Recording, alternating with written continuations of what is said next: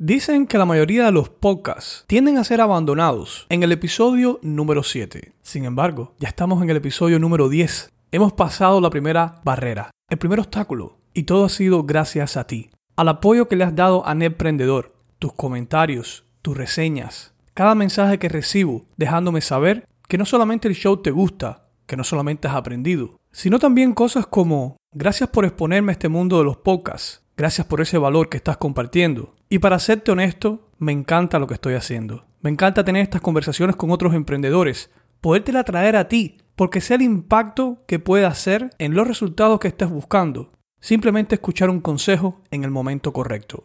Hablando de resultados, te dejo saber que hoy voy a estar dando una presentación en netprendedor.com donde conocerás tres errores que debes evitar si quieres crear un negocio en Internet y además voy a estar abriendo las puertas de la Academia Netprendedor, donde te voy a llevar de nada, de a lo mejor una idea o muchas ideas, a poder construir un negocio en Internet, un negocio exitoso y altamente rentable.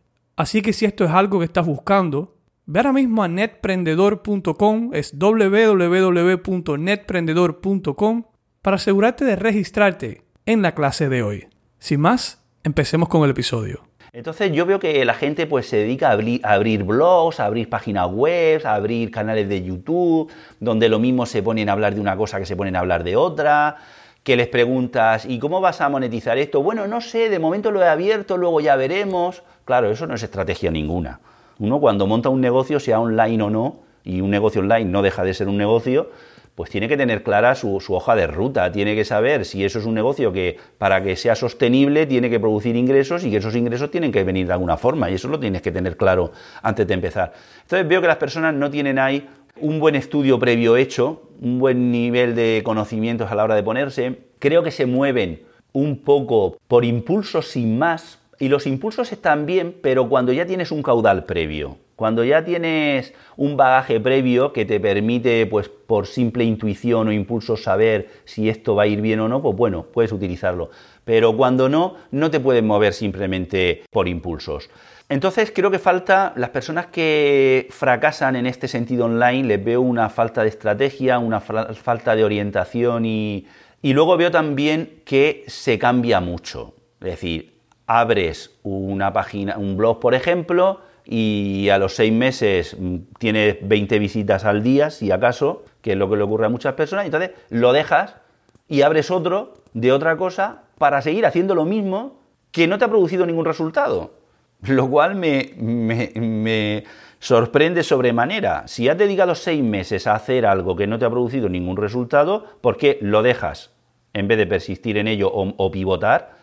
Pero haces exactamente lo mismo que estabas haciendo. Ahí estabas escuchando a Agustín Grau, emprendedor español, el cual hoy tiene mucho que aportar a tu día. Te va a encantar esta entrevista, o mejor dicho, esta charla. Agustín se sintió tan ameno en esta conversación que nos mostró realmente quién es, y estoy seguro que muchas personas se pueden identificar con él. ¿A qué me refiero? Nos deja saber que es una persona diferente y que se siente bien en esa piel y no le molesta mostrarlo. ¿A qué me refiero con diferente? Conocerás cosas como por qué él no ofrece servicios de mentoría o de coaching, cómo lograr una conexión emocional con tu audiencia para fidelizarlos. Sabrás cómo lograr un balance correcto entre tener ambición por querer más y gratitud por lo que tienes actualmente. Te va a sorprender el por qué no hace énfasis en tener objetivos ni metas.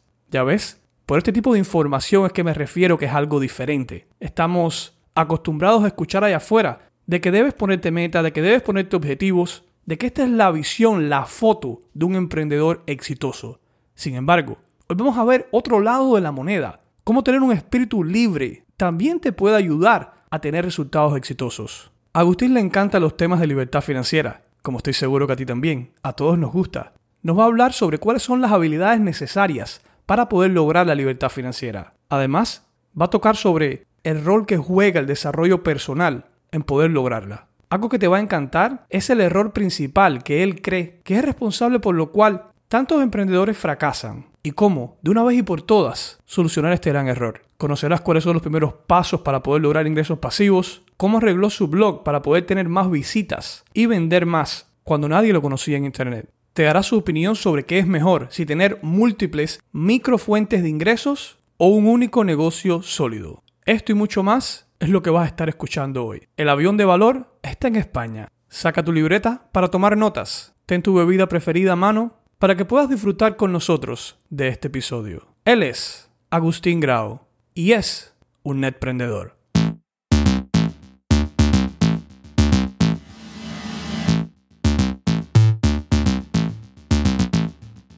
Bienvenidos a Netprendedor, el podcast para emprendedores y todos aquellos que deseen tener su propio negocio online, con la ayuda de nuestro maestro Raúl Manuel, cual su misión es guiarte a crear y crecer tu emprendimiento digital. Sin más, comencemos con el podcast que dará un giro a tu vida.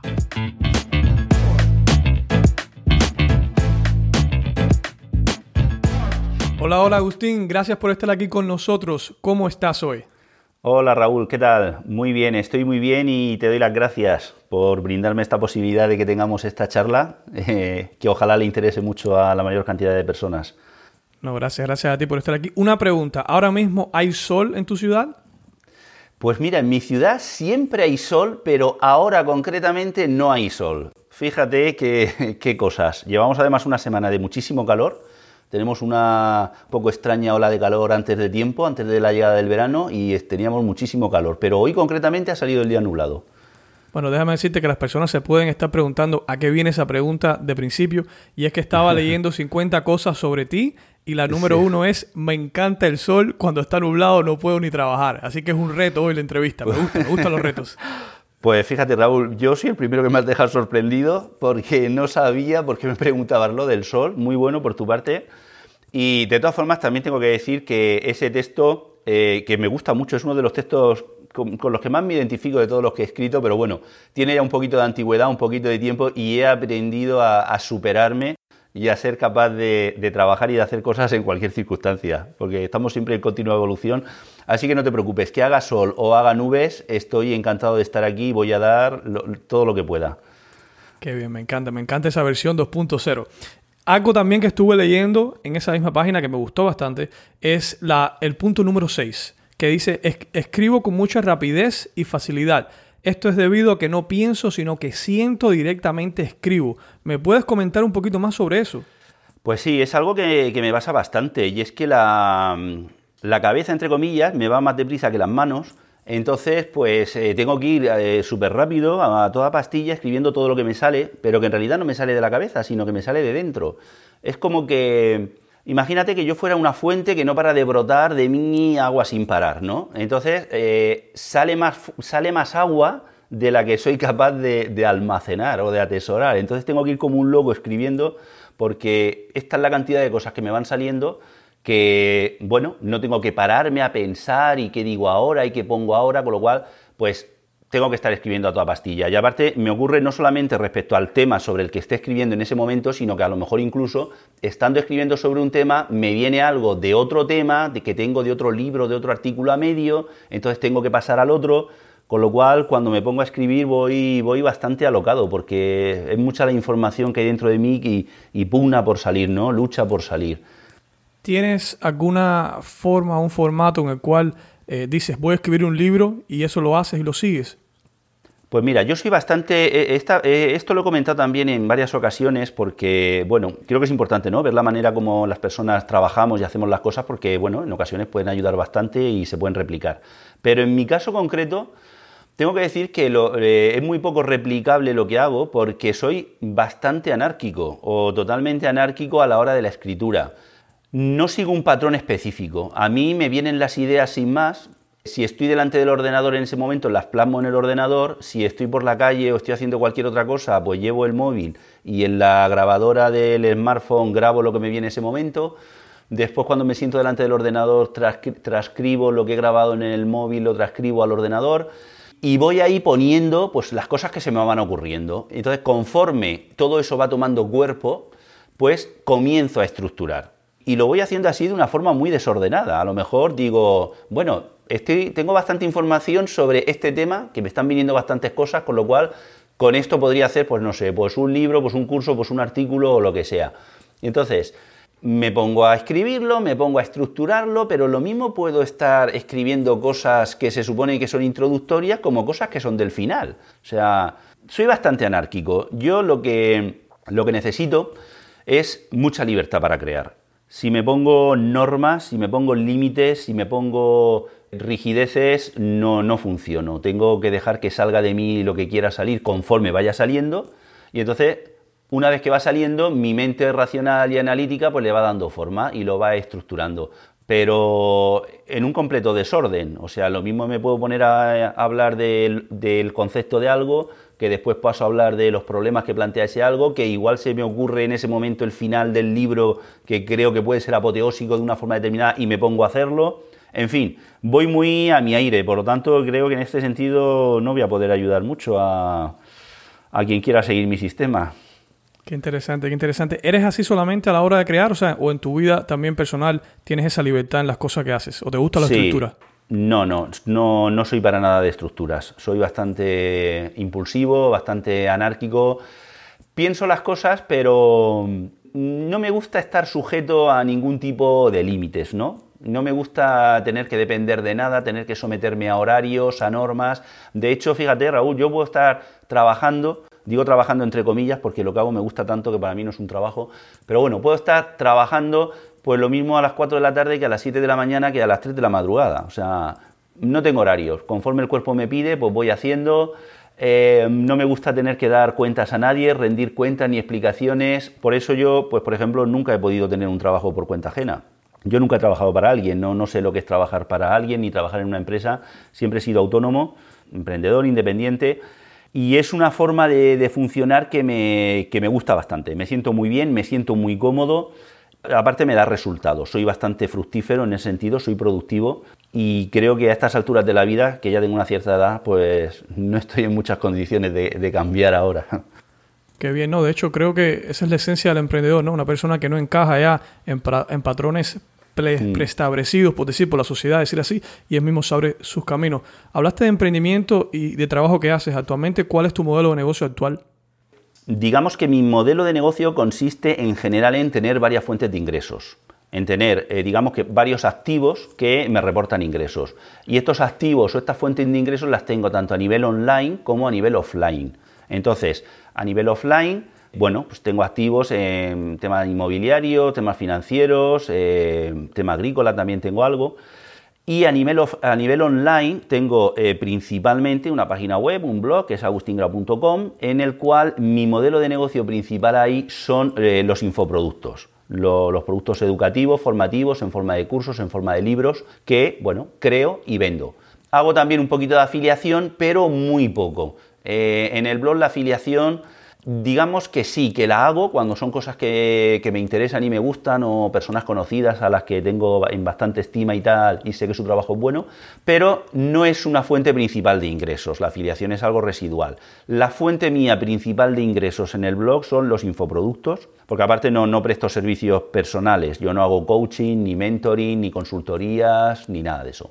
Así que mi modelo de negocio, Raúl, pues se podría decir que consiste en una serie de modelos de negocios, que si tuviéramos que reducirlos a una expresión sería pues generador de fuentes de ingresos, eh, creador de activos para, bueno, poder eh, tener eh, cosas, entre comillas, que te reporten ingresos y te permitan pues poder llevar una vida sin depender de horarios, jefes, etcétera. Sumamente interesante y de hecho me llama la atención algo que mencionaste y es que no haces coaching. ¿Alguna razón por la cual no lo haces específica?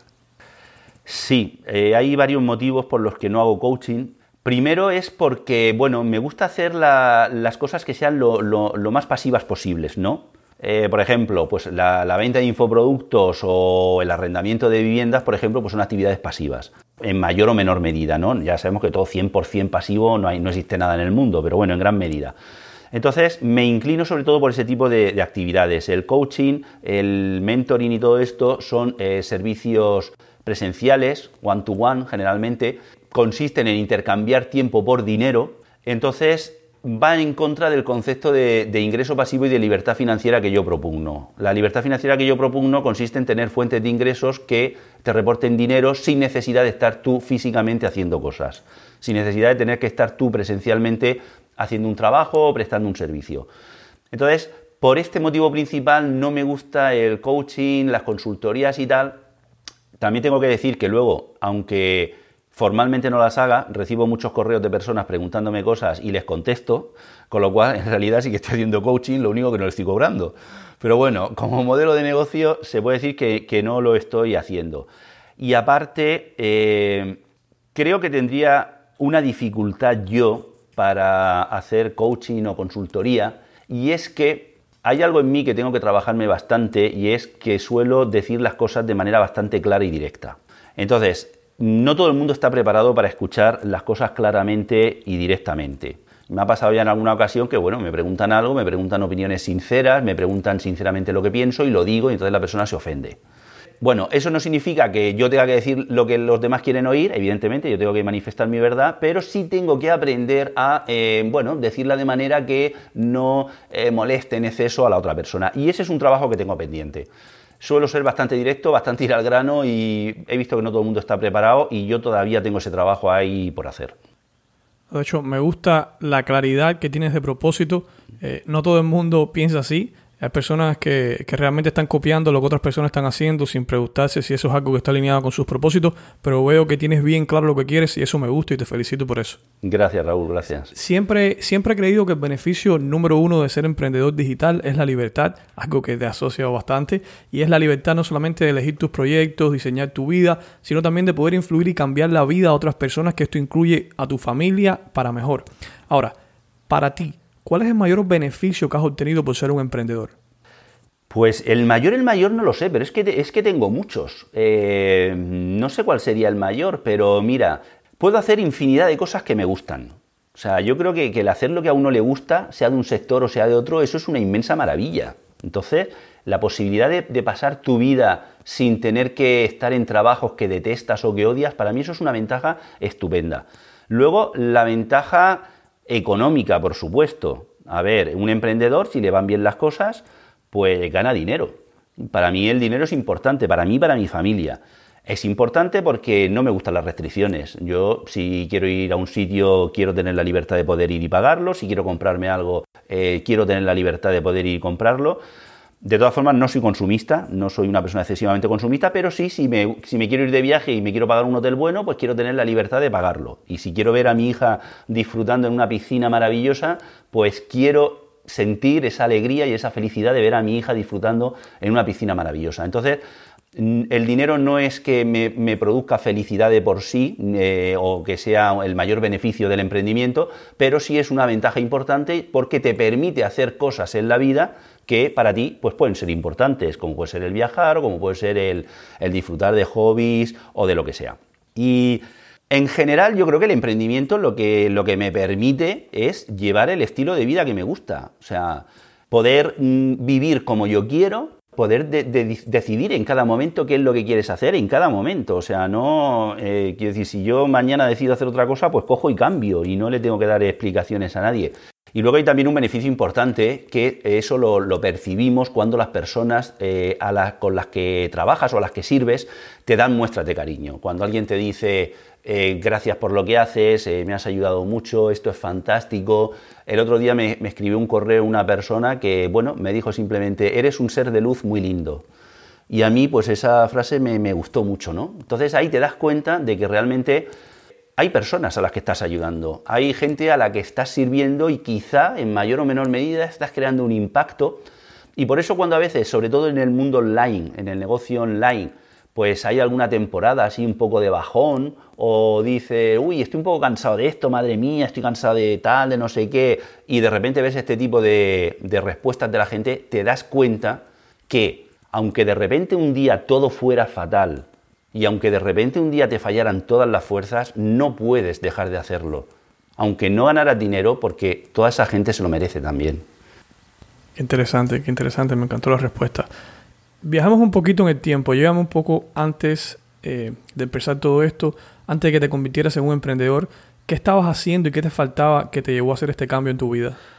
Pues yo es que Raúl siempre he sido emprendedor. O sea, te voy a contar cuáles fueron mis orígenes eh, creo que también pueden ser ilustrativos para alguien, pero es que yo, yo, a ver, yo no tuve un momento flash, un momento zen, donde yo llevaba una vida que no me gustaba y de repente un día hice una toma de conciencia, me caí del caballo como San Pedro, San Pablo, no sé quién fue, y entonces ya vi la luz y decidí ser emprendedor. A mí no me ocurrió eso. Yo desde el primer momento fui emprendedor porque era como que iba en mi ADN. O sea, yo no, no, concebía otra forma de trabajar ni de relacionarme profesionalmente en la vida que no fuera a través de actividades por cuenta propia. Mira, yo eh, académicamente, yo estudié en la Universidad de Derecho, Leyes, y cuando terminé, pues claro, tenía que entrar en el mundo laboral.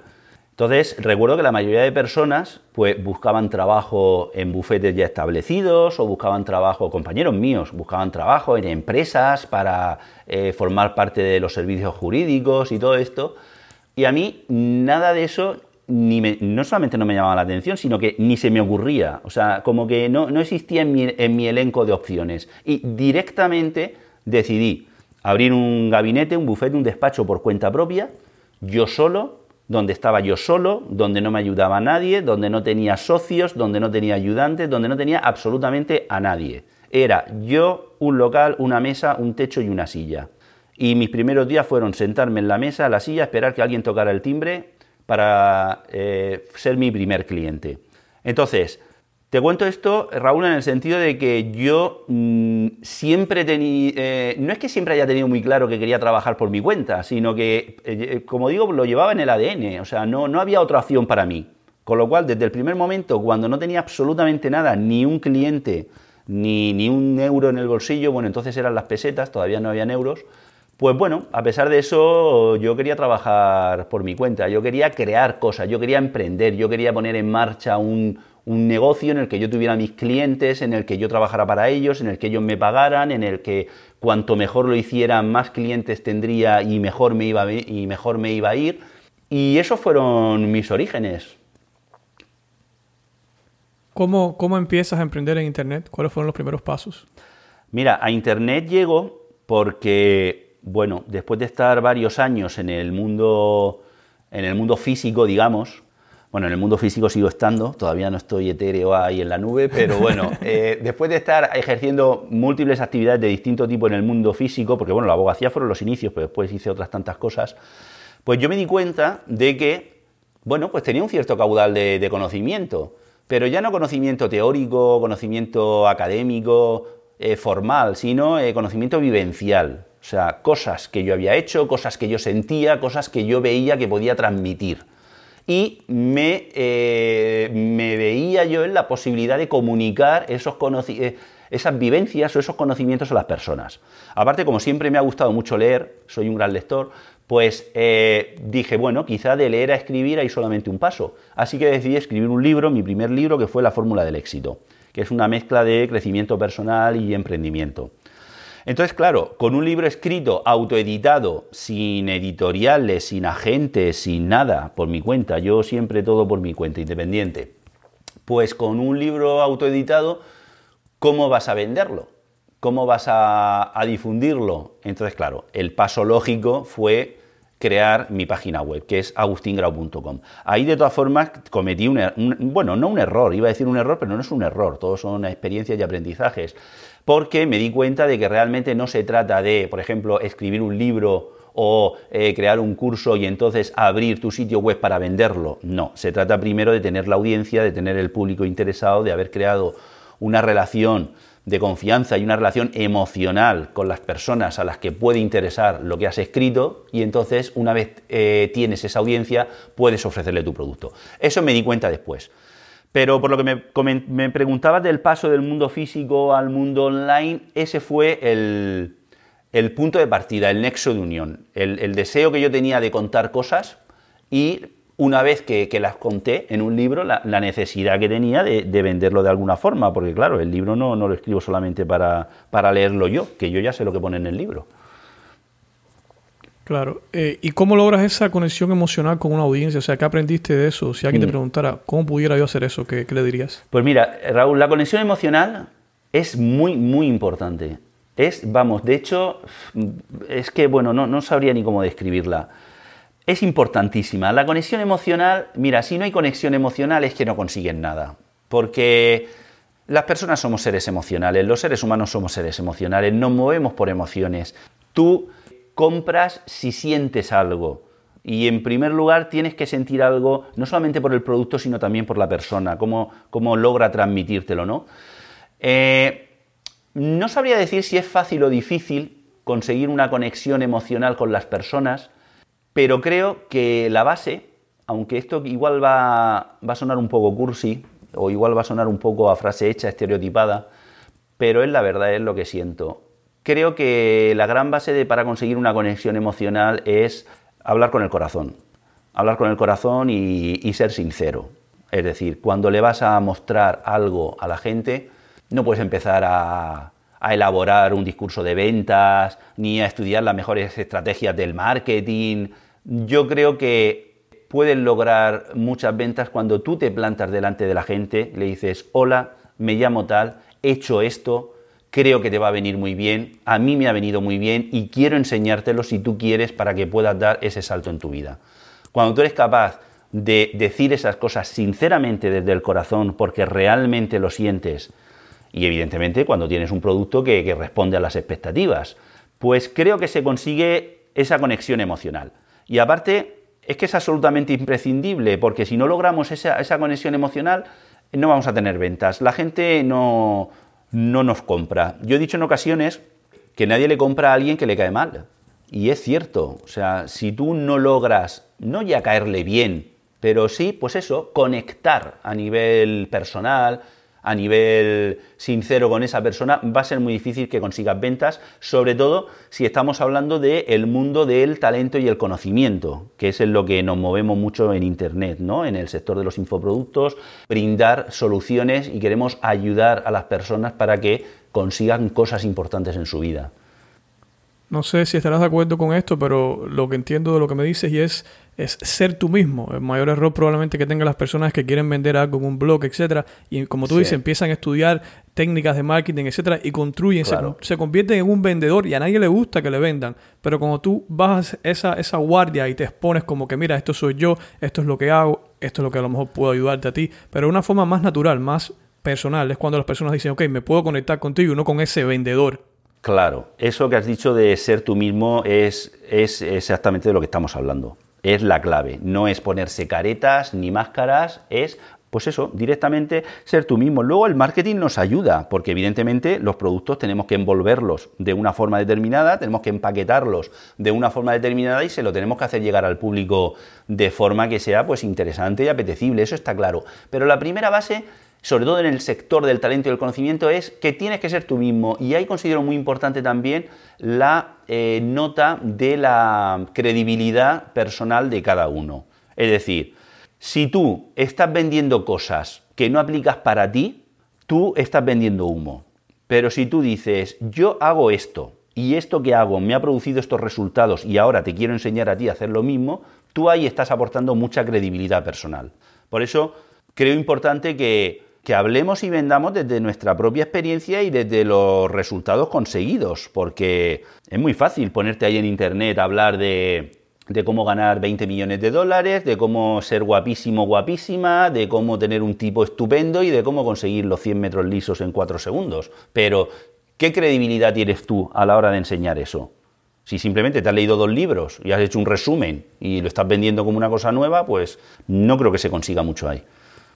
Bien dicho, y de hecho me recuerdo una vez uno de los primeros cursos que compré en internet, eh, esta persona que lo vendía rompió los esquemas de cómo era una página de venta. En vez de poner un clásico video y el precio abajo, escribió, si no me acuerdo bien, eran como 16 o 18 páginas de texto puro sin video. Pero era, era, la conexión. O sea, si alguien lee la página 5, créeme que esa persona iba a comprar. Yo fui uno de ellos. Porque es la conexión que creas con las personas y, obviamente lo que tú dices, que esté vendiendo o, aportando algo que sea su realidad y no una cosa ficticia o algo que él escuchó. Excelente, excelente. Ahora mismo, si tuvieras que resumir el estado de tu negocio actual con una palabra, ¿qué palabra sería? Satisfactorio. Y me explico, es satisfactorio en el sentido de que evidentemente podría ganar mucho más de lo que estoy ganando, eh, no hay límite en eso, o sea, siempre se puede ganar más. También es evidente que podría ir mucho peor. Creo que simplemente estoy recibiendo los resultados adecuados a lo que estoy haciendo. Que si no recibo más es porque no hago más y si no recibo menos es porque no hago menos, por lo cual el estado de mi negocio, que como hemos hablado antes, pues se, compone un poco de diversos pequeños negocios, es satisfactorio. Creo que esa es una nota también importante, ¿no? La, aceptación de lo que estamos haciendo y de la realidad de las cosas en el sentido de que si lo que estamos haciendo, estamos teniendo, sea un negocio lo que sea, es aceptable y satisfactorio, está perfecto. Y si no consideras que es satisfactorio, pues tienes que hacer las cosas necesarias para que lo sea. Pero siempre es bueno aceptar lo que tienes y entender que si no tienes otra cosa, es responsabilidad tuya. Esto es muy importante. Por eso me gusta mucho también la palabra aceptación. Tenemos que aceptar lo que tenemos porque lo que tenemos es obra de lo que hemos hecho, es responsabilidad nuestra. Y si queremos otra cosa, pues en vez de quejarnos o en vez de victimizarnos, lo que tenemos que hacer es crear otra cosa. ¿Cómo tienes ese balance cómo ajustas el balance de sentirte bien con lo que tienes y, querer aún más? ¿Cómo llevas eso? Pues es que no sabría yo decir si es exactamente querer más. A ver, eh, uno siempre quiere más, evidentemente, pero tampoco podemos hacer de eso el leitmotiv de nuestra vida. O sea, mi, mi propósito de vida no es tener cada vez más, no es tener cada vez más activos, más negocios, más dinero. Si lo tengo, estupendo, porque será la consecuencia natural de que sigo en la línea correcta, pero si no lo tengo, pues tampoco pasa nada. Creo que, bueno, el tener más, el tener más, el tener más, pues a mí concretamente tampoco es que me... No sé, tampoco me vuelve muy lógico. Lo que ocurre es que como creador y emprendedor que soy, pues no puedo dejar de hacer cosas. Es decir, no, yo no me puedo levantar mañana por la mañana y decir, hoy voy a estar todo el día acostado en la cama viendo la televisión porque no sé lo que es eso. Puede ser que un día no me encuentre bien y me quede en la cama leyendo novelas, eso lo he hecho muchas veces. Es una de las ventajas de, trabajar para ti mismo. Pero bueno, no sé, un poquito esto que estaba diciendo. Sí, bueno, realmente no, sé si me expliqué bien. No, no, no, no, quería decirte más en, el aspecto de, más dinero o más cosas. Me refería más como al punto de las metas. O sea, para yo sentirme satisfactorio, a lo mejor estoy aceptando que lo que estoy haciendo o lo que tengo ahora mismo está bien. Sin embargo, quedarnos ahí nuevamente nos afecta y tengo metas de otras cosas o de más. No sé si me explico más ahí. Ya, sí, sí, sí, exactamente, sí, lo había entendido yo en el otro sentido. Eh, no soy una persona muy de objetivos y de metas, ¿eh? Sé que esto tampoco queda muy bien el decirlo, porque en el coaching y todo eso siempre nos dicen que hay que fijar los objetivos, las metas. Yo eh, no estoy constantemente poniéndome objetivos ni metas. Yo hago, en cada momento lo que considero que quiero y ya está. Eh, entonces, en ese sentido, mi vida, que engloba negocios y no negocios, es satisfactoria. O sea, yo hoy hago lo que deseo hacer, eh, esta mañana he hecho lo que he querido hacer y por lo tanto esta mañana ha sido satisfactoria para mí y esta, ahora que para mí es tarde, eh, por la tarde estoy hablando contigo que es lo que quiero hacer, lo que he decidido hacer y por lo tanto para mí esto es satisfactorio y si en algún momento mi vida o mis negocios no fueran lo suficientemente satisfactorios, pues crearía lo que considerara en ese momento que me pudiera reportar esa mayor satisfacción. Pero no estoy constantemente marcándome objetivos ni metas, ni soy persona de presupuestos, ni soy persona de decir, este año he facturado tanto, para el año que viene tengo que facturar el, tanto por ciento más o tengo que crear una cantidad X de pequeños negocios más. No pertenezco a ese tipo de persona, porque como comentaba también un poco al principio, no me gustan eh, las rigideces ni me gustan los las normas estrictas, ¿no? El tener que estar sujetarme, sujetándome a cosas, incluso aunque las haya creado yo mismo. Yo creo que algo que te ayuda, bueno, desde, lo poco que te conozco, yo creo que algo que te ayuda bastante es la, la claridad que tienes en tu objetivo por, y en tu propósito de vida, porque normalmente las personas mi experiencia de vida, lo que he conocido, que no tienden a tener metas, normalmente están respondiendo mucho a las cosas que les suceden y en general, si lo vemos desde lejos, son personas de pocos resultados. Sin embargo, ese no eres tú. Son personas que a lo mejor han logrado poco porque obviamente al no tener un norte, al no querer optimizar hacia un resultado, cualquier cosa que sea, eh, están a, a las expensas de lo que les suceda. Sin embargo, ese no eres tú. O sea, tú estás siempre optimizando por tu propósito. No necesariamente por una meta, sino por lo que tú ves acorde a lo que tú quieres. Claro, tienes razón Raúl lo que has dicho de que efectivamente, y es verdad, te doy toda la razón del mundo, yo a veces cometo eh, la imprudencia de hablar solo desde mi punto de vista sin tener en cuenta que otras personas pues no están en la misma situación. Es verdad que hay muchas personas eh, francamente desorientadas y perdidas que necesitan metas y objetivos. En ese caso, evidentemente, si la persona está desorientada y experimenta malestar y quiere pasar a un estado de bienestar, tiene que, bueno, recibir ahí pues un asesoramiento, una ayuda que le ayude a conseguir, primero a definir lo que para esa persona sea su meta, su objetivo y después a conseguirlo. Eso, eso es así, eso es cierto. Lo que pasa es que en el mundo, claro, hay tantas clases de personas que cada una tiene un propósito, eh, hay gente que tampoco tiene ningún propósito, unos que van más rápido, otros que van más lentos. Por eso un poco también al hilo de lo que hablábamos al principio de que yo quizá no sea excesivamente bueno para el coaching y el mentor y es porque yo, eh, yo estoy, eh, yo vivo en mi mundo, en mi vida y a veces pues me falta un punto de conexión con, la realidad de los demás, ¿no? Me cuesta dar ese paso a, la realidad de, de, las otras personas, ¿no? En el día a día. Yo, yo creo, de hecho, ahí discrepo contigo, yo creo que de hecho tú puedes conectar aún más con esas personas que no encajan con los modelos ya tradicionales que coaching, las cosas que se están haciendo ahora mismo. Estoy seguro que muchos, y de hecho mi esposa caería en esta categoría, yo le llamo como si fuera un caballo salvaje. Y es porque son personas que viven esa libertad de, de creación, de que no le gusta que lo estés restringiendo una cosa. Y el coaching muchas veces también es una restricción. O sea, está siguiendo las mm. instrucciones que te da otra persona a decir esto y haz esto y esto. Y nadie le ha dicho, está bien que hagas las cosas a tu manera. Y, y yo creo que hay personas que también se van a identificar contigo de que, ok, yo soy un modelo creativo y yo, el universo es mi Canva yo hago las cosas como yo quiera y está bien, mientras estoy alineándome a un propósito, obviamente, no, no una locura, hacer cualquier cosa y a ver si algo pasa, ¿no? Así que bien, bien interesante eso. Una pregunta, ¿qué papel crees que juega el desarrollo personal en alcanzar la libertad financiera? Pues el desarrollo personal ocupa un papel importante en todo, en la libertad financiera y en todo. Creo que somos personas, no podemos dejar de serlo y esa debe ser la base de todo. Eh, luego podremos ser emprendedores, podremos ser trabajadores de un tipo, de otro, podremos ser esposos, padres, hijos, amigos, amantes, lo que queramos, pero ante todo somos personas. Entonces, para mí el crecimiento personal es la base de todo.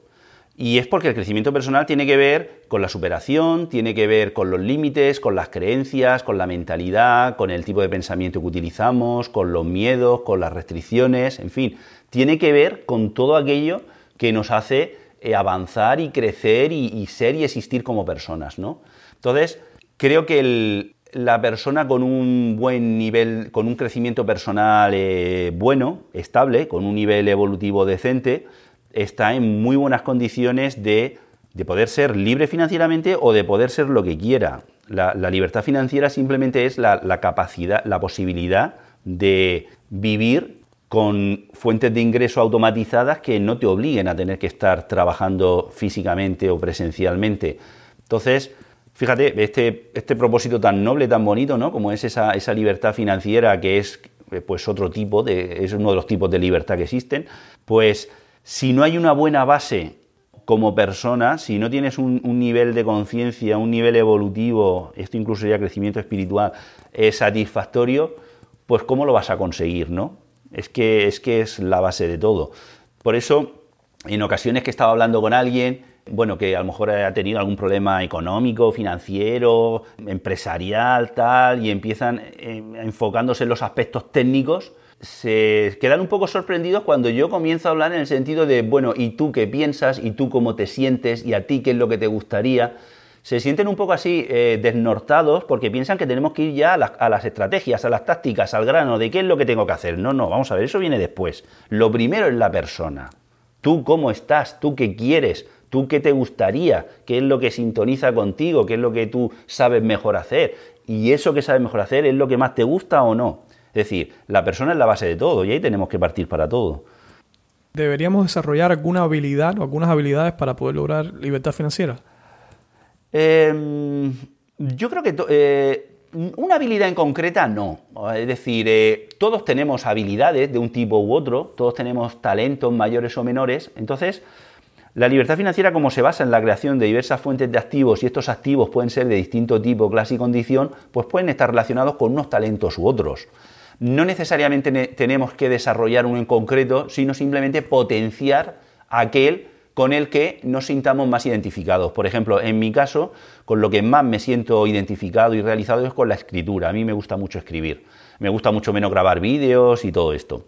Entonces, bueno, desarrollo ese talento principal mío y siempre que te guste, pues está bien. Hay personas que no, personas que dicen, yo lo mío es ponerme delante de una cámara, o yo lo mío es relacionarme con los demás, hablar con las personas. Bueno, pues cada uno simplemente tiene que hacer un examen interior, una ah, introspección de ver qué es realmente eh, lo que se le da mejor, cuál es su habilidad o su mejor talento y desarrollarlo, pero siempre que le guste. O sea, yo no soy partidario simplemente de desarrollar los talentos porque los tienes sin más. Bueno, si eres muy bueno, no sé, corriendo, eh, haciendo carreras y no te gusta, pues, pues, pues, no tienes por qué hacerlo. Entonces, por eso, aparte de los talentos y las actitudes, a mí me gusta mucho hablar de las pasiones, de que realmente te guste lo que, lo que hagas o lo que quieras hacer. Y fíjate, Raúl, qué bonito que es el universo y qué bonita es la vida que no nos obliga a desarrollar un talento en concreto para alcanzar metas elevadas, sino que con cualquier talento y con cualquier habilidad o actitud que tengamos, vamos a ser capaces de desarrollar fuentes de ingresos que en este caso concreto nos permitan ser libres financieramente, que es de lo que, estaba, de lo que trataba tu pregunta. Bien, sumamente interesante. Y una pregunta, me gustaría la forma, o sea, lo que piensas sobre esto. Digamos que hay algo que se te da mejor, y te voy a poner un ejemplo, y algo que te guste y que sean diferentes. Te voy a poner un ejemplo. Eh, mi padre le gusta, o sea, mejor dicho, se le da mejor la electrónica, por decir así.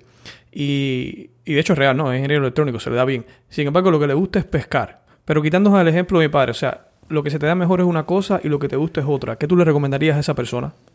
Se tiene que enfocar en lo que le gusta se tiene que enfocar en lo que le gusta y desarrollar la habilidad. A ver, porque las habilidades y los talentos no son solamente regalos con los que naces del cielo, o sea, también se cultivan y se aprenden. Entonces, desarrollar una actitud con la que no te sientes plenamente cómodo, para mí no tiene sentido. Tiene mucho más sentido desarrollar la actitud que te gusta, aunque no te consideres muy versado en ella, porque siempre vas a poder tener tiempo de ampliar eh, conocimientos o de practicar. Tenemos mucho tiempo, hay 24 horas al día. Y si, por ejemplo, tú dices, bueno, a mí es que mi pasión es hablar en público. Yo me encanta hablar en público, pero soy muy malo en eso. Bueno, pues te tienes que formar en eso, ya está. Tienes que desarrollar esa habilidad. Yo creo que, creo que tengo claro, aunque puedo estar equivocado como en todo, que entre el talento y la pasión para mí es más importante la pasión. Lo que ocurre es que luego a nivel de monetizar las pasiones, pues hay que tener también una dosis de realismo y de practicidad. No nos podemos enfocar exclusivamente en lo que nos guste sin más. Eso también tiene que ser monetizable, porque tenemos que vivir, necesitamos dinero para ir al supermercado y para comprar ropa. Entonces, bueno, en primer lugar diría que partiría de la pasión, de lo que te guste, y el segundo paso sería ver la manera de monetizarlo. Qué interesante y me gusta lo que dices y de hecho es 100% real porque Da la casualidad que después mi padre creó un canal de YouTube, para ponerte un ejemplo práctico de lo que viene siendo fuentes de ingresos. Crea un canal de YouTube con un nombre, un nombre que no tiene nada que ver ni con pesca ni con electrónica. Y el hombre, yo le dije, comparte lo que, sé, lo que sabes. Y empezó a grabar videos sobre electrónica y videos sobre pesca. Da la casualidad que los videos que más interacción tienen y más personas eh, eh, tienen que ver con estos videos, o sea, le dan vistas, etcétera, son los de pesca. Porque palabra clave que tú, que tú mencionaste, él tiene más pasión. Y de hecho, yo veo los videos y me doy cuenta. El video de electrónica es un video seco, el video en el cual él está pescando y remando, etcétera, el hombre se ve emocionado, parece un niño de 5 años. Y, y, la gente se conectan con lo mismo que dijiste, esa emoción de ser tú mismo. O sea, tienes mucha razón en eso. Claro, la conexión emocional de que hablábamos antes, ¿no? La gente percibe la veracidad en ese vídeo de tu padre y a todos nos gusta la verdad, nos gusta la sinceridad, nos gusta sentirme conectado, nos gusta sentirnos conectados porque somos almas. Qué bien, qué bien. ¿Por qué crees que tan pocas personas que emprenden online logran realmente tener libertad financiera? Creo que hay varios motivos. Creo que se emprende online muchas veces eh, sin grandes conocimientos. No es que haya que tener muchos, pero mm, simplemente hay que saber por las cosas que funcionan y las que no. Entonces yo veo que la gente pues se dedica a abrir, blogs, a abrir páginas web, a abrir canales de YouTube, donde lo mismo se ponen a hablar de una cosa que se ponen a hablar de otra que les preguntas, ¿y cómo vas a monetizar esto? Bueno, no sé, de momento lo he abierto, luego ya veremos. Claro, eso no es estrategia ninguna. Uno cuando monta un negocio, sea online o no, y un negocio online no deja de ser un negocio, pues tiene que tener clara su, hoja de ruta, tiene que saber si eso es un negocio que para que sea sostenible tiene que producir ingresos y que esos ingresos tienen que venir de alguna forma y eso lo tienes que tener claro antes de empezar.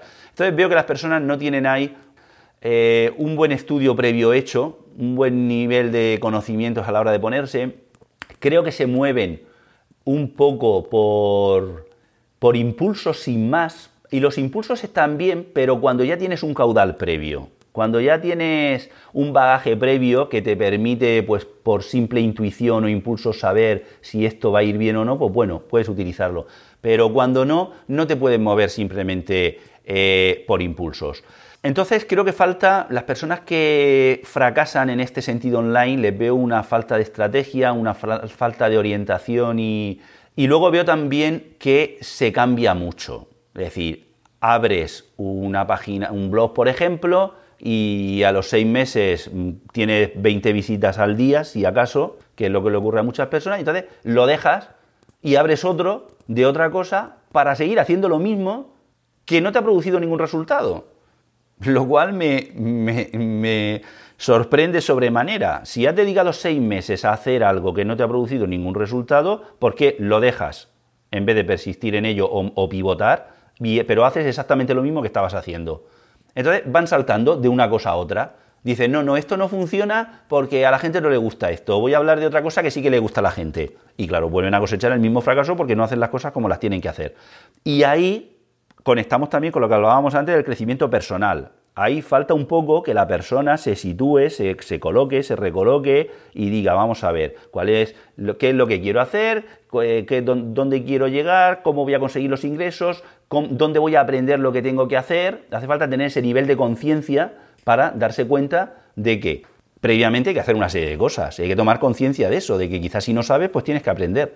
O sea que son, son muchos los factores que, que contribuyen a ese no tener éxito, ¿no?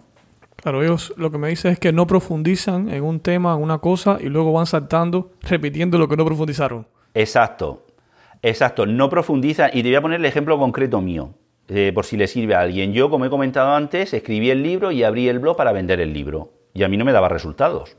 O sea, yo, a mí no me conocía nadie a nivel online. Ahora ya me conoce alguien más, pero en aquel momento no me conocía absolutamente nadie. Entonces yo escribía artículos, los publicaba y tenía pues 15, 20, 30 visitas diarias.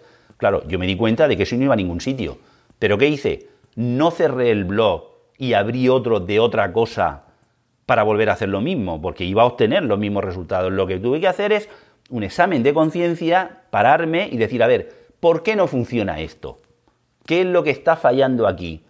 ¿Qué es lo que tengo que hacer para que esto tenga éxito? Porque no hay absolutamente ningún motivo para que esto no tenga éxito.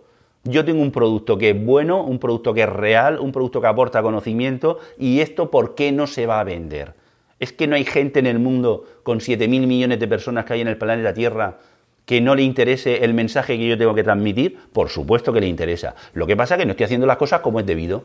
Entonces empecé a buscar, empecé a informarme, empecé a adquirir información y fui viendo qué es lo que fallaba y sobre todo fui viendo cosa muy importante, la palabra replicar, lo que estaban haciendo los que sí que obtenían beneficios, los que sí que conseguían resultados. Y yo, que tampoco es que sea excesivamente inteligente, dije, pues si este señor está consiguiendo estos resultados que son satisfactorios haciendo esto, pues yo voy a hacer lo mismo o algo parecido. Y comencé a replicar, que es un principio bastante importante de la PNL, la programación neurolingüística. Entonces, fíjate, Raúl, en este caso concreto, cómo de haber, de haber dejado ese blog y haber pasado a una cosa totalmente distinta, pues seguramente seguiría cosechando fracasos. Sin embargo, profundicé, continué y me di cuenta de lo que estaba haciendo bien y de lo que estaba haciendo mal. Bien estaba haciendo muy pocas cosas. Entonces, bueno, tuve que hacer de tipas corazón y empezar a reinventarme y hacer las cosas de otra forma. Y por eso, quizá uno de los, bueno, de los problemas serios del, em, emprendedor es el no persistir lo suficiente cuando tu idea es buena y lo que tienes que transmitir es realmente valioso. Esto es como la persona que está buscando eh, pozos de agua y se pone a cavar en el suelo y cuando llega a los 5 metros ve que no hay agua y se va a otro sitio y sigue cavando y a los 5 metros lo deja y va a otro sitio. Los pozos de agua no están a 5 metros de profundidad, están a decenas o a cientos de metros. Hay que seguir cavando. Hay que seguir profundizando. Creo que esto es una, una idea importante. Pero profundizando en la línea correcta, sea, no profundices en lo mismo que estás haciendo si no te está aportando resultados, porque lo más normal es que sigas sin obtener resultados. Esto es, esto es de sentido común. Excelentes consejos, excelente, excelente. Eh, digamos que una persona está escuchando esto, nunca se ha creado o ha tenido un ingreso pasivo. Eh, ¿Qué le pudieras decir? ¿Qué recomendación le darías como esa primera fuente de ingreso pasivo? De hecho, voy a poner abajo de este episodio enlace a tu página web donde tienes un ebook con más de 50 ideas eh, de ingresos pasivos. Sí, efectivamente hay, hay muchas formas de generar ingresos pasivos. En ese ebook regalo 50 formas. Luego tengo un, otro infoproducto que ya es de pago. Tengo 100 formas de ingresos pasivos desarrolladas y tal. Entonces, dado que hay tantas, y de tanto tipo, clase y condición en el mundo físico, en el mundo online, eh, que tengan que ver con un sector, que tengan que ver con otro, dado que hay tantas, yo le recomiendo a la persona que en primer lugar, lo que hemos hablado antes, que determine cuál es el sector o el campo que más le gusta, que más le interesa. Entonces, que esa persona diga, pues mira, a mí es que me atrae mucho el mundo online, o a mí es que me atrae mucho eh, el tema inmobiliario, o a mí es que me atrae mucho el tema de eh, los derechos de autor, los libros, todo esto. Bueno, que determine en primer lugar qué realmente eh, aquello con lo que más se siente cómodo aquello que, con lo que, aquello que más le gusta. Este es un consejo muy cansino que di siempre, pero es que para mí es la base de todo. Si no te gusta algo, no lo hagas, cambia. Seguro que habrá algo que te guste. Y entonces, eh, dado que hay tantas formas de generarlos, pues siempre va a encontrar algo que realmente le satisfaga. Y le recomiendo que si realmente para esa persona es importante la libertad, debe enfocarse en generar ese ingreso pasivo o esos ingresos pasivos porque es una de las vías más estupendas para conseguir, para conseguir esa libertad. No creo que el problema sea qué escoger, porque hay mucho para escoger, ni el problema creo que tampoco sea cómo hacerlo, porque hay infinidad de información gratuita y de pago en Internet y en muchos sitios para aprender a hacerlo. Creo que simplemente es una cuestión de que la persona comience determinando cuál es su predilección y luego ponga el foco la, atención en dar los pasos necesarios, crear la estrategia para poner en marcha ese ingreso pasivo que una vez que esté funcionando le va a reportar ingresos de forma automatizada. Excelente consejo, excelente consejo. Bueno, esta pregunta me la envían por Instagram. Dije que te iba a estar entrevistando. Jacobo me la envía. Si estás escuchando esto y no me sigues en Instagram, puedes seguirme arroba éxito por minuto. Dice la pregunta de Jacobo lo siguiente. Eh, Agustín, ¿recomiendas tener múltiples microfuentes de ingresos o un negocio sólido? Digamos que ni una cosa ni la otra. A ver, múltiples microfuentes nos puede llevar mucho a la dispersión y eh, al, gasto considerable de energía y de tiempo, incluso también de, gastos, ¿no? Pero una, un, negocio sólido y estable solamente es, eh, bueno, es arriesgado también el tenerlo en exclusiva porque puede fallar, por muy sólido y estable que sea, siempre nos puede fallar, ¿no?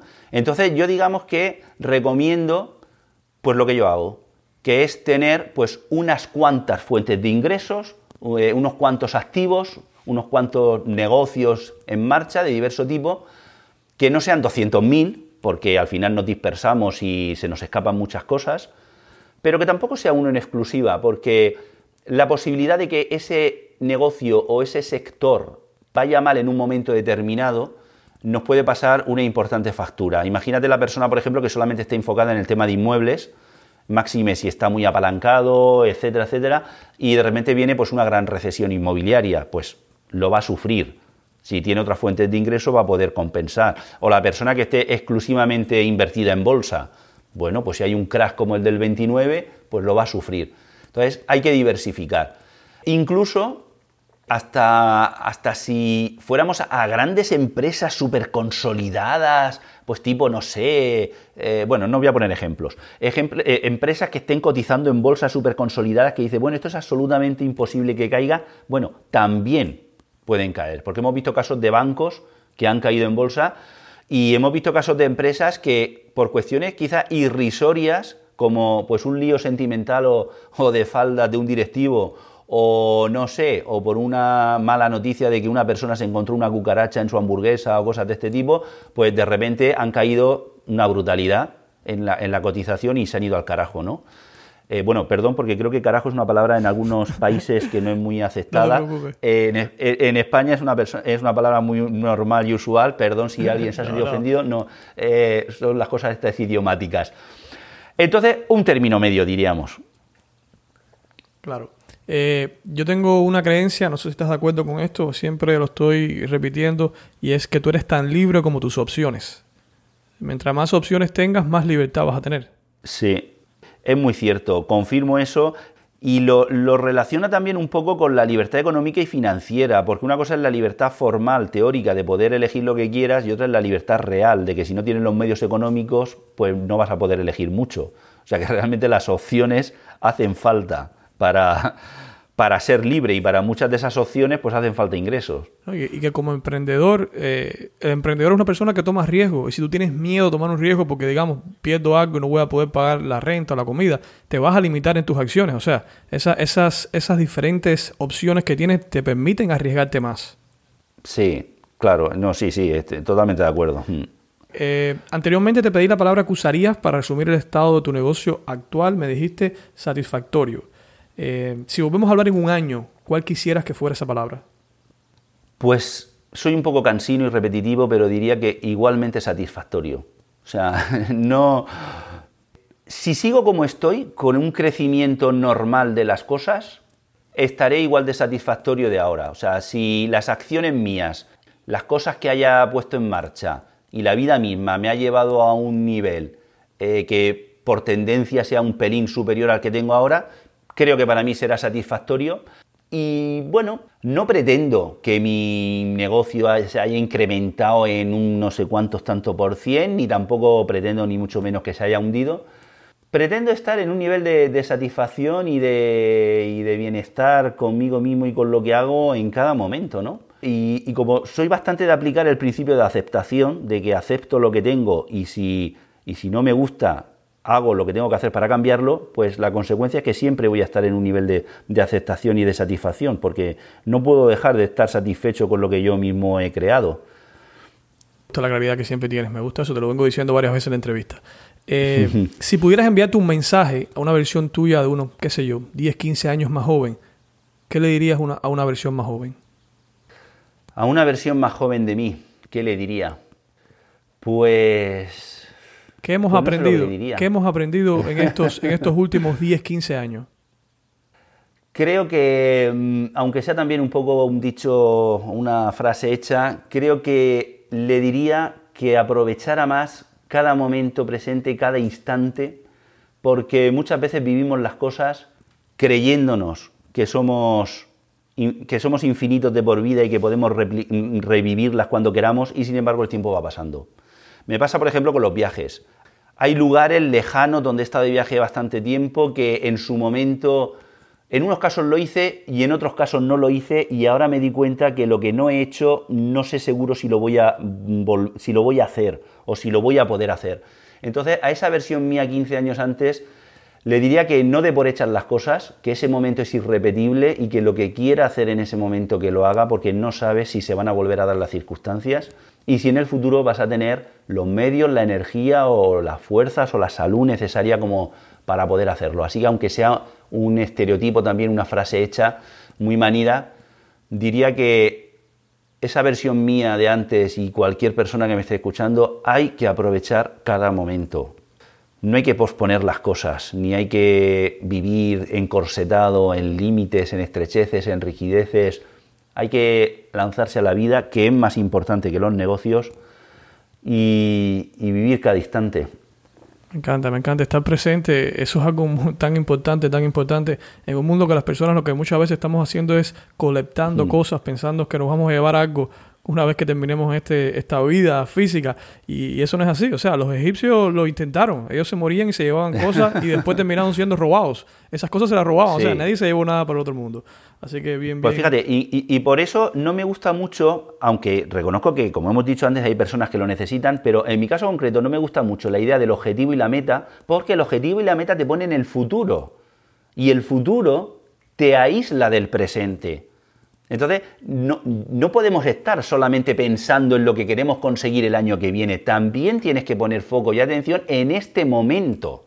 Porque si lo que estás haciendo en este momento para conseguir ese, ese objetivo no te hace feliz o te está restando tiempo o felicidad de otras cosas, tienes que replanteártelo. El objetivo y la meta es importante, el futuro es importante, pero es más importante el momento presente. Porque voy a decir una cosa, Raúl, muy dura, y es que ni yo ni nadie sabemos si vamos a estar vivos esta noche. no lo sabemos. Solamente sabemos que estamos ahora, aquí en este momento yo estoy hablando contigo. Y estoy hablando desde el corazón, y estoy hablando sinceramente de, dentro de mí, todo lo que tengo dentro, sin, sin filtros y sin cortapisa. Y ese es el único momento presente que existe. Por eso cuando me preguntas cosas de, bueno, ¿cómo te gustaría el año que viene? Que yo me, siento en dificultades de responder porque, porque no me gusta hacer grandes planes, ¿no? Claro, claro, entiendo, entiendo, por supuesto. ¿Hay, ¿Hay algún hack de productividad que tiene mayor impacto en tu día a día con tu trabajo como emprendedor?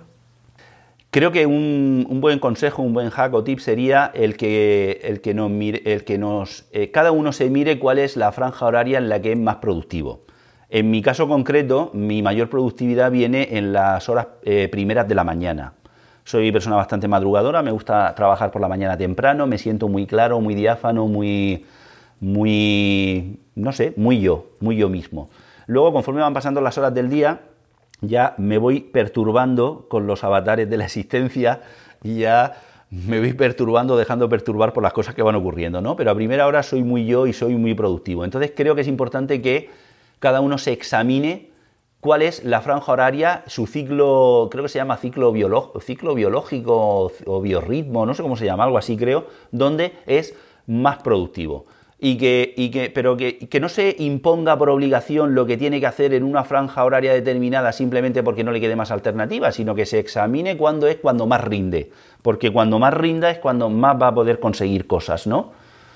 Sumamente interesante, sí, creo que tienes mucha razón, el, el reloj biológico de uno juega un papel extremadamente importante y eso creo que es uno de los consejos que más se repiten con errores afuera, que muchas personas te dicen, si quieres ser exitoso, mira a los millonarios que se despiertan a las, a las 5, a las 4 de la mañana. Y es que biológicamente, como evolución de especie, a, veces, eh, cuando vivíamos en tribus de 100, 150 personas, habían personas que por la mañana se despertaban mientras otros dormían y por la noche muchas de esas personas estaban durmiendo y otros se despertaban a cuidarlo. O sea, hay personas que trabajan mejor de noche y es lo que tú dices, conocerse cuando conocerte a ti, cuándo es que tú eh, puedes trabajar mejor, cuándo tienes toda tu creación, todo tu enfoque, y eh, es, mm. básicamente conocerse, básicamente.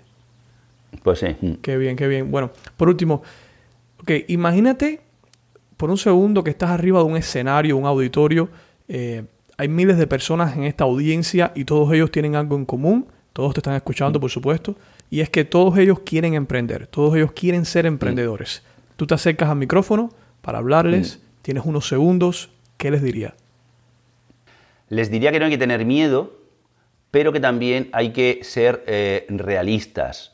Que todo se puede conseguir, que todos tenemos extraordinarios dones y extraordinarias cosas para compartir y posibilidades de crear, que esa posibilidad existe en todos, no es algo limitado para unos pocos, y que simplemente conociéndose uno mismo y determinando en qué se quiere enfocar y en qué puede hacer mejor las cosas, puede conseguir grandes metas. Los límites son cosas que nos vamos imponiendo, pero son conceptos abstractos, son conceptos mentales en muchas ocasiones. Los miedos también son construcciones mentales. Todo se puede conseguir, no es nada reservado a unos pocos, pero también hay que tener dosis de realismo y de eh, practicidad a la hora de pues, llevar a cabo las cosas. Excelente consejo. Y de hecho, casi me matan si, no se, si se me olvida preguntarte esto. Mencionaste que te gusta leer. Se nota, se nota, pero igual eh, lo mencionaste. Una pregunta. Si pudieras o si te dijeran, tienes que recomendar un libro, un libro, una persona que también quisiera emprender, ¿qué libro le dirías? Recomendaría eh, El Millonario Instantáneo, que es un libro de Mark Fisher, que es un libro que habla de la riqueza y de la abundancia, pero desde el punto de vista del crecimiento personal y sobre todo espiritual. Fíjate qué cosas más aparentemente contradictorias, ¿no? La riqueza y la abundancia por un lado y por otro el crecimiento espiritual y personal. Es un libro que a mí me encanta. Eh, me encanta porque aúna todas esas cosas que para mí son importantes en mi vida. Y es un libro que ha, logrado, lo he leído varias veces, eh, llegarme al corazón, porque puedo sentir la, veracidad y la profundidad de las cosas que se dicen. Ahora, es un libro que solamente va, a gustar a las personas que tengan algún tipo de eh, inquietud que vaya más allá de la meramente económica o empresarial. A ver, si, una persona simplemente tiene infinidad de títulos y másteres y quiere emprender con estrategias claras y concretas y va a los números y solamente necesita gráficos de Excel y cosas de estas, pues este libro no le va a decir nada. O sea, si alguien, si realmente tiene algún tipo de inquietud más profunda, más personal, eh, y cree que la riqueza y la abundancia puede venir de, postulados muy, muy interiores, como yo creo. Entonces, este libro es posible que le guste mucho. A mí me encanta. Perfecto, voy a tenerlo aquí abajo en los enlaces. Eh, bien, si alguna persona ha estado inspirado, que estoy seguro que va a ser así, o, quisiera saber más de ti, ¿cuál es la mejor forma de contacto? Pues en mi web, agustingrau.com, ahí tengo mi, blog personal, ahí tengo también los, los productos que voy creando y ahí tienen la posibilidad de descargarse gratuitamente este ebook con, con 50 fuentes de ingresos pasivos. Eh, simplemente registrándose van a recibir el ebook y aparte pues eh, irán recibiendo los, los, artículos que vaya escribiendo, no solamente los artículos, sino que en ocasiones pues mando correos con consejos personales o incluso con vivencias personales. A veces mando un correo y digo, hola, mira que hoy me he levantado y me ha pasado esto y creo que es importante compartirlo contigo. Entonces, ahí es un buen sitio para encontrarme, agustingrau.com. No soy muy de redes sociales, estoy en ellas, pero no estoy todo lo, activo que, podría estar. Perfecto, y voy a ponerte obviamente enlace aquí abajo para que puedan acceder. Eh, Agustín, un placer hablar contigo. Eh, me encantó la charla que tuvimos, me encantó, te lo he dicho varias veces, la claridad de tu objetivo, cómo lo expresas y cómo no te desvías del mismo, y te felicito por eso. Pues muchas gracias Raúl, ha sido un placer. Tengo que decirte que me he sentido muy, muy cómodo me he sentido comodísimo y estoy contento porque, bueno, he podido expresar lo que realmente siento, así que te doy las gracias de, tener esta oportunidad de llegar a tantas personas como, como, sé que tú llegas y, bueno, ojalá podamos conseguir entre tú y yo, pues, resultados positivos en, en todos aquellos que lo buscan. Muchas gracias y un abrazo. Estoy seguro que sí. Emprendedor, gracias por estar conmigo hasta este punto del programa. No sabes cuánto agradezco el apoyo que le has dado a este podcast y el poderme permitir entrar en tus oídos y luego en tu mente. Con toda esta información, sé que escuchar estas conversaciones pueden hacer la diferencia entre tomar acción y tener éxito o quedarte estancado en tu misma situación, en ese mismo lugar. Es por eso que tengo este compromiso de cada semana llegar a ti, apoyarte a ti, darte valor a ti. Además, he creado una academia en la cual voy a estarte dando clases cada semana para poderte ayudar a construir ese negocio online, para poder financiar esos sueños y esas metas que tienes, dado que sé que es posible hoy en día. Y todos podemos hacerlo si tomamos las acciones correctas. Ojo, nada es fácil en esta vida, especialmente nada bueno. Pero cuando tenemos un objetivo bien claro, cuando sabemos lo que queremos y tomamos las acciones diarias, constantes, hacia ese objetivo, la pregunta no es si vamos a lograrlo, la pregunta solamente sería cuándo. Y en la academia la respuesta va a ser lo antes posible. Si te gusta y quisieras saber más, solamente debes entrar en netprendedor.com para que puedas registrarte y ser parte de esta academia. Todos los recursos mencionados aquí en esta entrevista puedes acceder en el enlace abajo en la descripción del podcast o entrando en www.netprendedor.com barra diagonal 10. El avión de valor lo voy a tener parqueado por un tiempo. Me voy a ir en tren hablar con mi próxima invitada. Sí, hacemos un cambio. Tendremos una dama en el podcast para variar un poco las cosas. Y es que allá afuera hay muchas emprendedoras también, mujeres, que aparte de ser esposas, madres, trabajadoras, también quieren crear o están creando un negocio online. ¿Te va a encantar la próxima entrevista? No vas a querértela perder. Nos vemos en exactamente una semana, aquí en tu podcast Netprendedor. No me despido. Seguimos trayéndote valor cada semana. Tu amigo, Raúl Manuel. Gracias por acompañarnos en este episodio de Netprendedor. Es un honor ser parte de tu formación hacia el éxito online.